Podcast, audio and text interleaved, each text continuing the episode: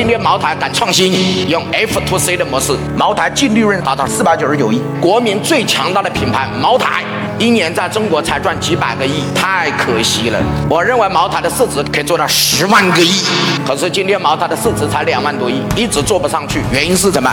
原因是茅台的商业模式比较陈旧。茅台今天依然用的是 F to B to C，也就是工厂找代理商门店，再从代理商门店到客户，这个模式太差了。如果今天茅台敢创新，用 F to C 的模式，茅台的市值将会达到十万亿。什么叫 F to C？你任何一个人只要交四百九十九块，就可以成为茅台的会员。一，一年可以买到四瓶真正的茅台酒，百分之百是茅台酒厂出的飞天茅台。第二，保证每一个人买到的价格是一千四百九十九块。第三，可以享受茅台所有系列产品的九折。我相信，只要是出现这一个模式出来，全中国都没有人，五千万到一亿人一定会办这一个会员。一年一亿人加入茅台会的会员，茅台净利润。四百九十九亿，还不但茅台酒的利润，光会员，你是我的会员才能买到酒，你不是我的会员买不到这酒。会员费是什么？净利润。所以你看看，得办会员，你看不一定每一家公司一定要赚产品的钱，赚会员费也很牛逼啊！得给我试还是不是嘛？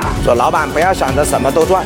所以二十七个赚钱方法中，其中有一个就是赚会员费。所以因为没有接受商业专业培训的老板，永远只赚一个钱，什么钱？产品和服务本身的钱。老板，你一定要相信今天的商业时代，再也不是过去简单的那个商业时代。简单的我是服务业，我就收服务费；简单的我是中介，就收中介费；简单的我是做餐饮的，就卖产品的差价；简单的制造业，我就是赚制造业的差价。No，该怎么赚钱？赚什么钱？在哪个点赚钱？如何来设计二十七种钱是怎么来的？这一门功课是所有的老板都要学的。在我这儿，我相信每一点都对你启发都比较巨大，你拿去就可以用。点屏幕下方的这个小黄车，小黄车里面可以直接购买。